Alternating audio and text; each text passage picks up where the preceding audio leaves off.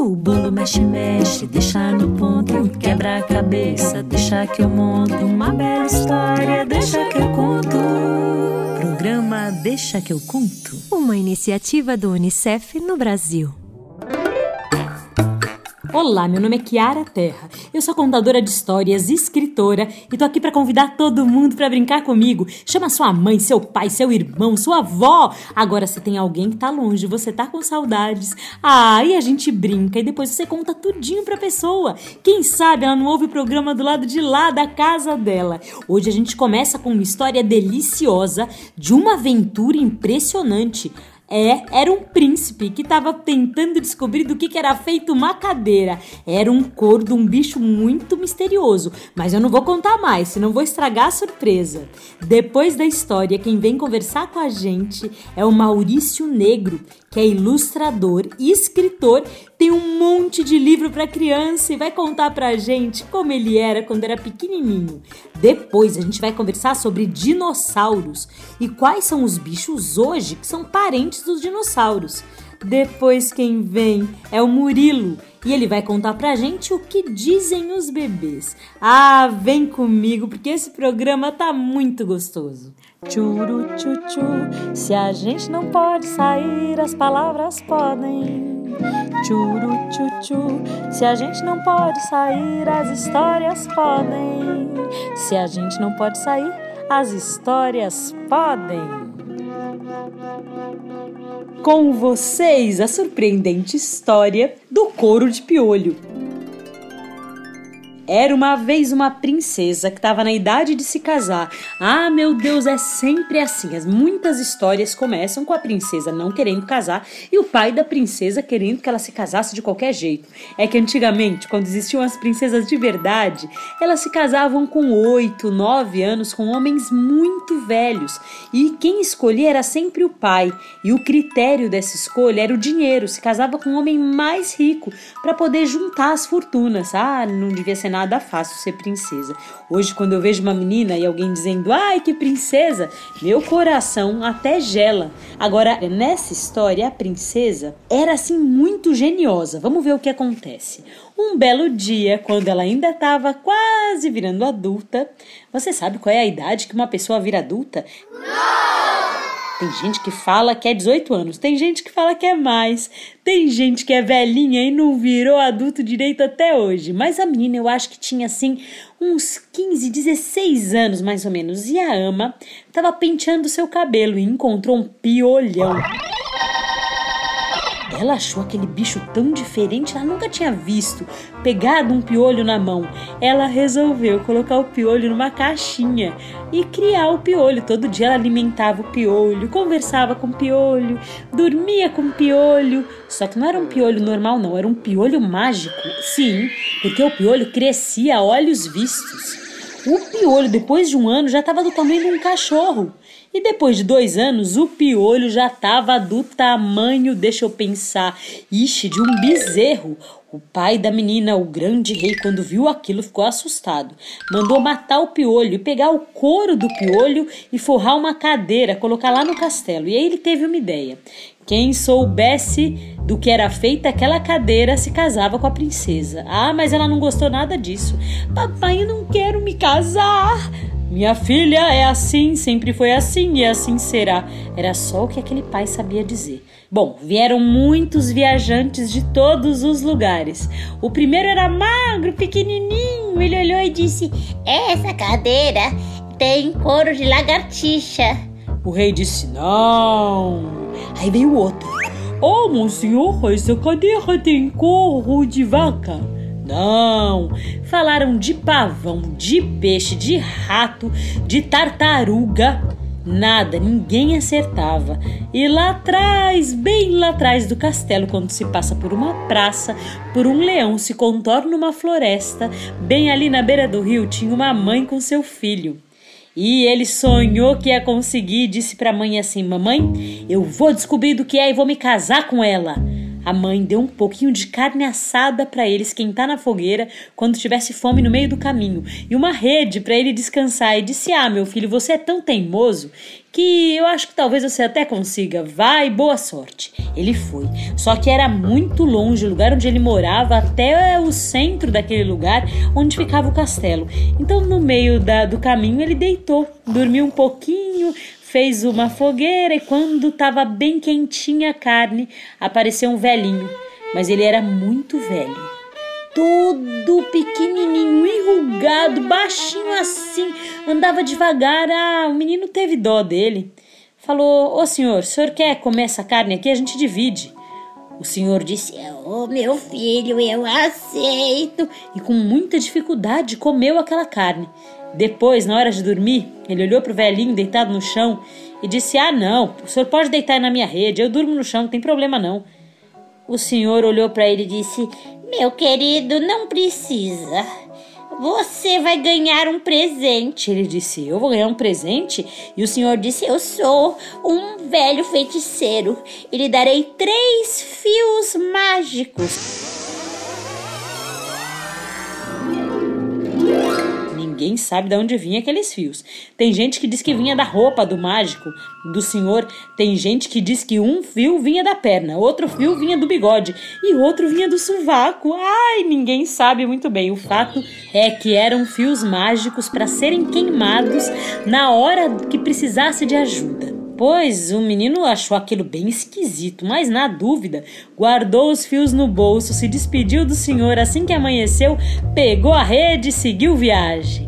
Quando chegou no castelo, ele olhou para aquela cadeira. O rei disse: Você sabe do que é feita a cadeira? Ele disse: Posso ir no banheiro? O rei, claro. E no banheiro ele queimou o primeiro fio e ouviu: piolho. Ele achou esquisito, de piolho.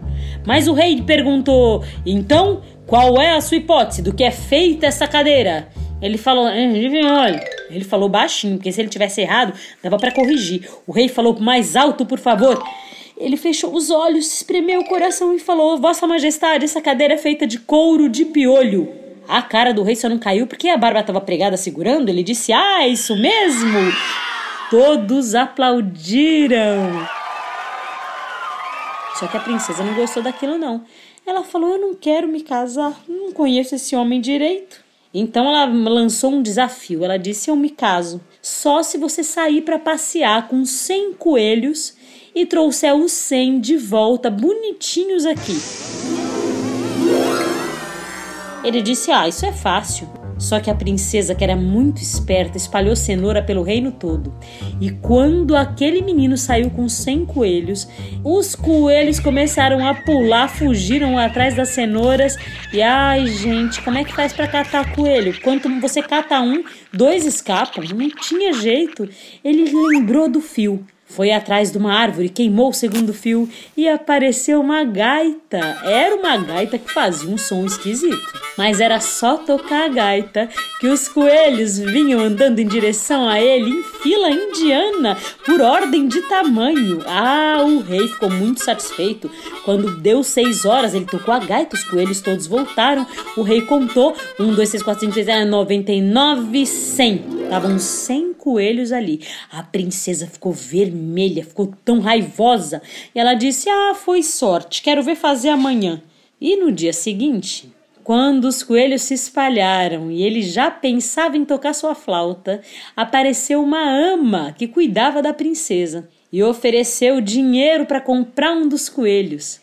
Foi aí que o menino disse: Ah, você é tão bonita, ama. Eu lhe dou o coelho, mas em troca de um beijo. Um pouquinho envergonhada, mas sabendo que precisava fazer aquilo, ela deu um beijo na bochecha dele, pegou o coelho e saiu correndo. Só que quando ele tocou a gaita, o coelho pulou do colo dela e entrou na fila na sua posição exata. Um dia depois, mais um desafio igualzinho. Ele passeava com os coelhos. Veio outra ama em nome da princesa. Essa queria comprar dois coelhos. Ele disse que vendia, mas vendia se ele desse dois beijos. E não é que ela deu? No terceiro dia, Vendo que todas as vezes que as amas chegavam no castelo com os coelhos, aquele menino tocava a gaita e os coelhos fugiam de novo, a princesa resolveu ir ela em pessoa. Apareceu diante dele daquela coelhada e disse: Eu quero comprar um coelho. Ele disse: Ah, eu lhe dou se você me der sua blusa. Envergonhada, ela foi atrás da árvore, tirou a blusa, se enrolou na saia, que era tanto pano que dava até para fazer uma blusa novinha, pegou o coelho e fugiu. Só que o coelho, quando ouviu a gaita, arranhou a princesa inteira. Ai! E voltou para a fila em ordem de tamanho. E aí o rei contou todos os coelhos. Um, dois, três, quatro, cinco, seis, noventa e nove, cem. E a princesa já não tinha mais desculpa. Foi então que ela teve uma ideia mirabolante. Ela disse: Papai, eu me caso com ele. Se ele, diante de todo o reino, encheu um saco de mentiras. O rei achou aquilo esquisito. Falou: ah, dessa vez ele não vai conseguir. E o rei mesmo já estava cansado daquilo, achando que talvez se a princesa não quisesse se casar, que ela não se casasse. Então, quando ele ouviu aquilo, encheu um saco de mentiras, ele nem dormiu a noite toda pensando como é que eu vou fazer isso? Ai, ai, ai, ai, ai. Aí ele lembrou que ele tinha mais um fiozinho de cabelo. Ele queimou o fio e uma voz misteriosa lhe disse: Para você encher um saco de mentiras, basta vow bros no way and high wall and prose and lie. Ele ouviu e disse: Não acredito. E diante de todo mundo, no dia seguinte, ele disse: Ó oh, Vossa Majestade, aqui está o saco. Vou encher de mentiras e bem cheio lhe entregar. Assim me casarei com a princesa sem mais tardar. Ele pegou o saco e disse: Pois por um coelho ganhei o beijo de uma linda ama. Ela, muito ofendida, gritou: É mentira! É mentira! Ele pegou a mentira com a mão e colocou no saco. Depois ele disse por dois beijos. Vendia outra ama muito simpática, mais dois coelhos. Ela ficou com tanta vergonha, ficou até vermelha e gritou: É mentira! É mentira! Ele pegou mais duas mentiras e colocou no saco. E finalmente ele disse: Ah, por três coelhos, um coelho, dois coelhos, pelo coelho que fosse, para que eu não chegasse aos cem coelhos aqui entregues, bonitinhos em ordem de tamanho, a princesa me deu sua blusa. Só que o coelho foi selvagem e voltou para mim outra vez. A princesa ficou com tanta vergonha, ficou tão vermelha, o olho dela ficou cheio de lágrima e ela chorou. É mentira, papai, é mentira. Foi então que ele pegou essas duas últimas mentiras e encheu o saco até a boca e entregou para o rei. Dizem que o rei ficou muito satisfeito e um pouquinho bravo com a princesa e disse: Ah, não vai ter jeito, vai ter que se casar. Dizem que a princesa se apaixonou pelo menino e o menino por ela. Mas sabe o que eu acho? Eu acho que eles não se casaram coisa nenhuma. Eu acho que o menino levou a princesa para conhecer o mundo, para conhecer além do castelo, a floresta contornando um leão, as terras perto do rio, sua mãe e muitas outras coisas. E eu acho que se tornaram bons amigos. Será? Ah, não sei. Eu acho que isso já é outra história. Que será que vem por aí? Vamos ouvir?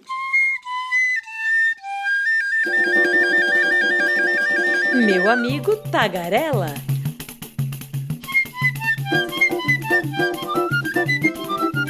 Um programa de entrevistas. Vem conversar com a gente. E hoje quem vem conversar com a gente no meu amigo Tagarela é o meu querido amigo, ilustrador e escritor de livros infantis Maurício Negro. O Maurício Negro contou pra gente como ele começou a ilustrar e a escrever para criança. Vamos ouvir? Eu sou Maurício Negro, escritor, ilustrador, designer gráfico, pesquisador, coordenador de projetos culturais e antes de tudo, um leitor de livros e da vida. É... Há 25 anos eu produzo livros que são os mais democráticos e os mais ousados, que significa aqueles que estão nessa, nesse cercadinho que a gente criou chamado literatura infantil, que é onde cabe todo mundo, né? que seja capaz de sonhar, de imaginar, é, de se encantar pelas coisas da vida e por tudo que é importante como muitos criadores de imagem, né, que são os ilustradores, Eu comecei antes é, fazendo a parte visual dos livros de outros escritores. E depois de algum tempo, eu comecei a escrever histórias, até publicar o, o primeiro título em 1998, creio, que foi O Mundo Cão, pela editora Global. É, foi a minha estreia como escritor e também como ilustrador. As imagens também são minhas e o projeto do livro é meu. Não que eu considere essa minha estreia efetiva, porque eu escrevo desde criança, eu gosto muito de. Eu gostava muito de fazer redações, da mesma maneira que eu sempre gostei de desenhar. Mas enquanto já estava atuando como profissional da ilustração, eu ainda não tinha até então arriscado publicar um livro. E O Mundo Cão foi minha estreia. Será que o Maurício Negro foi um menino tagarela? Ou será que ele foi um menino tímido? Como Maurício via o mundo quando ele era bem pequenininho? Ah, ele conta pra gente agora. Ah, eu fui uma criança assim, muito quieta. Né? Eu, eu, eu, tinha uma timidez enorme quando, quando muito pequeno, a ponto de não dizer quase nada, de me constranger em público. Eu não gostava de falar na frente dos outros. É... Mas, ao mesmo tempo, era extremamente atento ao mundo ao meu redor, muito sensível. Passava horas de butuca prestando atenção nesse mundo estranho que é o mundo dos adultos. E eu, eu tive a sorte de viver num, num, numa família é, muito acolhedora para as crianças, que não nos obrigava a nada, na verdade. Né? Tive uma educação baseada no diálogo e vivi em áreas verdes, né? Eu vivi sempre muito próximo da natureza, né? O lado de fora de casa era mais importante que o lado de dentro. A gente só entrava para dormir. A televisão era uma coisa que a gente assistia à noite só.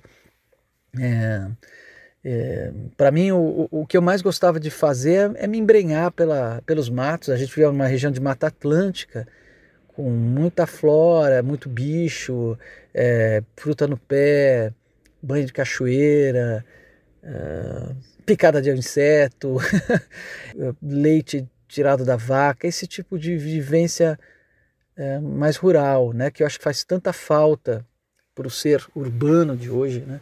Então, a, a, sensação que eu tinha era de ficar imerso num, num universo é, particular, que era tudo aquilo e que eu, eu, eu, eu, eu me sentia parte dessa paisagem e, e me abstraía nisso. Às vezes eu estava com, com minha irmã, com os meus primos, às vezes com algum adulto, mas e, a maior parte do tempo eu estava sozinho mesmo. Adorava me embrenhar mesmo para a floresta e esquecer do tempo, da realidade, né?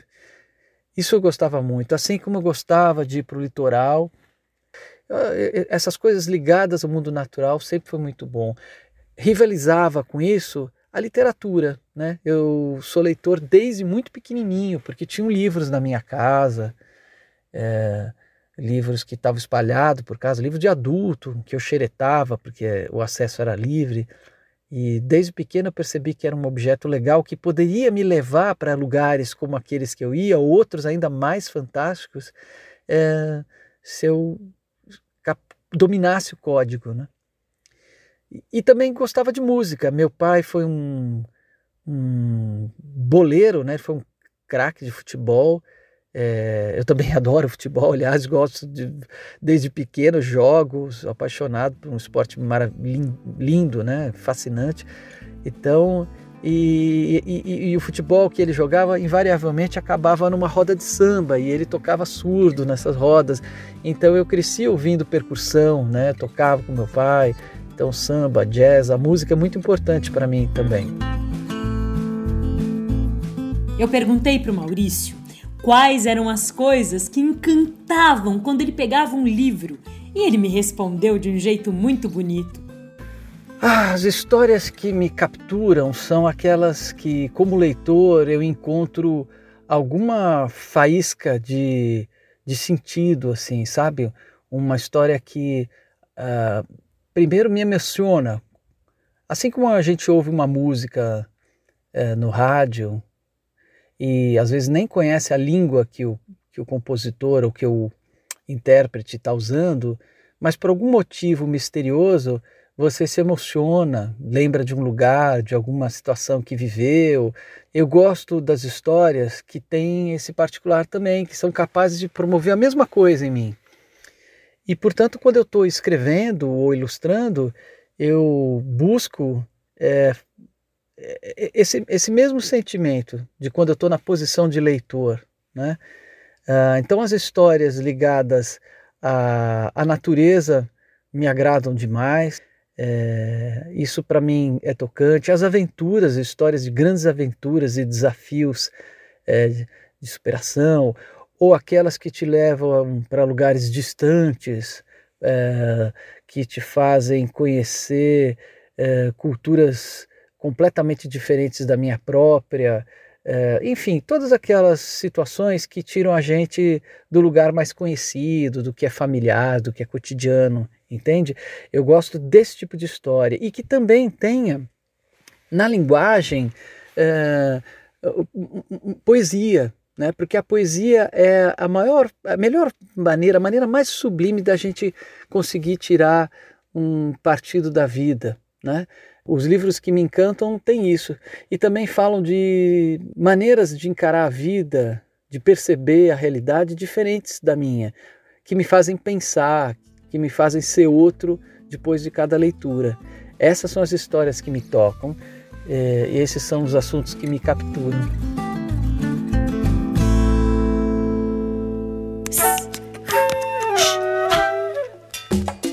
Tem bicho que é pequenininho, tem bicho que é bem grandão. Ah, meu Deus, que bicho curioso! Vem comigo conhecer então. Eu tô falando dos dinossauros. Sim, eles mesmos, aqueles enormes, gigantescos que existiram, que tem os nomes difíceis de falar. Tem um que se chama Velociraptops. Ah, não sei nem se eu falei certo. Isso parece até um trava-língua. Tem outro que é o Allosaurus. E tem tanto dinossauro que viveu por aí com nome esquisito, só que os netos deles estão entre a gente. É verdade. É que muitos cientistas descobriram que os dinossauros hoje, os seus netos, bisnetos, tataranetos, têm outro tipo de nome. É, são os pintacilgos, os ticuticos, as galinhas caipiras, os patos, os pombos. Tem muito passarinho, que é parente direto dos dinossauros. E existem algumas características dos bichos que, quando elas estão ali, é porque são parentes próximos daqueles grandões. Uma delas é o pescoço em S. Quando o bicho tem um pescoço que, se olhadinho de lado, parece a letra S, é muito provável que ele tenha vindo dos dinossauros. E esse pescoço em S servia para que o bicho conseguisse enxergar de um lado do outro, ter um campo de visão bem largo. Quer um exemplo? Os cisnes. Os cisnes têm um belo pescoço em S, como seus avós dinossauros. Tem também um outro tipo de bicho que esse sim até parece um dinossauro em miniatura. Será que você sabe qual é? Adivinha? Dole uma, dole duas, dole três. Você acertou, são as tartarugas. E agora que eu vou contar sobre elas não é muito bonito não. Dizem que elas são péssimas mães, que elas botam o ovo e babau. Tchau, não querem nem saber da filhotada toda. Eles que se cuidem uns aos outros. Até pouco tempo atrás, todo mundo achava que os dinossauros também se comportavam dessa maneira. Que isso é porque eles eram primos dos répteis. Mas não. Hoje a gente sabe que vários dinossauros, como os, aqueles voadores, os bisavós dos pássaros, construíam um ninho e cuidavam de seus filhotes com muito jeitinho até que eles estivessem prontos para voar. Esse é o caso de um dinossauro chamado Dinoave e de um outro chamado Sitipati. Outra característica que quando ela tá lá, a gente sabe que é alguém que é da família dos dinossauros é o bico. Você sabe como é que os bicos dos passarinhos e dos dinossauros se desenvolveram? É que eles precisavam cavar, assim como a gente. Só que a gente foi desenvolvendo as unhas para cavar e não machucar a ponta dos dedos. Com os cachorros também aconteceu a mesma coisa. E com os pássaros aconteceu como se fossem duas grandes unhas que se encontram ali bem no rosto. Essas unhas grandes, bem duras e geralmente pontudas, são os bicos. E se o bico tiver lá, ah, pode saber que o bicho é parente dos dinossauros. Outra característica é o pé. Você acha que o pé de um dinossauro parece mais um pé de um crocodilo ou então de um passarinho? Como se fosse assim um periquito? Acertou se você falou do periquito. Sim, os pés dos dinossauros. Na maior parte, parecia muito pés de passarinho. Sabe aquele pé com três dedos na frente assim e um dedinho para trás para apoiar? Aqueles que os pombos têm? Pois era tão parecido. E existem muitas outras características que indicam que a gente está falando da família dinossauro. Uma delas é o ossinho da sorte. Sabe aquele ossinho que a gente come quando a gente come galinha? Que sobra, que tem dois ladinhos, que cada um pega uma ponta e a gente puxa o ossinho e quem pegar a parte maior tem o seu desejo realizado? Esse osso existe em muitos bichos parentes dos dinossauros. Eu vou agora te lançar um desafio. Você agora deve olhar todos os bichos com olhos de cientista e pensar o que será que esse bicho tem dos dinossauros. Eu aposto que se você olhar com cuidado, você acha alguma coisa. Será? Vamos tentar?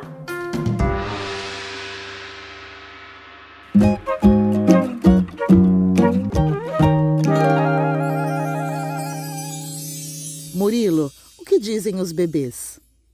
Que lugar é esse? Eu sou a Kiara Terra e o Deixa que eu conto é uma iniciativa do UNICEF no Brasil. Você pode nos encontrar no nosso canal do YouTube, que é o youtube.com barra Unicef Brasil, e no Spotify, onde é só procurar Deixa que eu conto. Você também pode seguir a gente no Instagram pelo arroba Unicef Brasil e entrar no site unicef.org.br.